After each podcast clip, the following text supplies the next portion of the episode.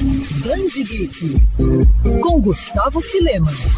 Após muitas críticas ao filme de 2016, O Esquadrão Suicida enfim ganha sua redenção. Com direção e roteiro de James Gunn, a mesma mente criativa por trás de Guardiões da Galáxia da Marvel, O Esquadrão Suicida, lançado recentemente por aqui, foi uma ousada aposta da DC e da Warner que deu certo. Crítica especializada e fãs gostaram do que viram, principalmente a galera que lê quadrinhos e curte a equipe de vilões e anti-heróis desde a época do gibi escrito por John Strander, que inclusive faz uma ponta no longa. É bem verdade que a trama aborda temas recorrentes de outros filmes de ação, como a invasão de um território estrangeiro e a existência de uma arma suprema. Arma essa que deixou muitos fãs da Liga da Justiça pirados no melhor sentido da palavra. Mas voltando ao assunto principal, o Esquadrão Suicida não tem medo de abraçar sua origem, inclusive honrando a palavra suicida no nome da equipe, bebendo bastante na fonte dos quadrinhos, ao mesmo tempo que respeita os anseios dos telespectadores ao entregar um filme que diverte e agrada diferentes públicos. A Arlequina de Margot Robbie volta a ser destaque, dessa vez ao lado de personagens como a Caça-Ratos 2, interpretada por Daniela Melchior, e o Sanguinário, vivido por Idris Elba. E o que falar do Pacificador de John Cena?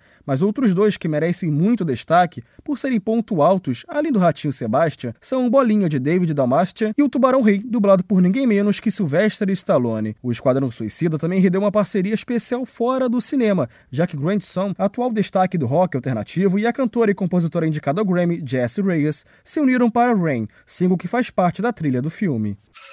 Quer ouvir essa coluna novamente?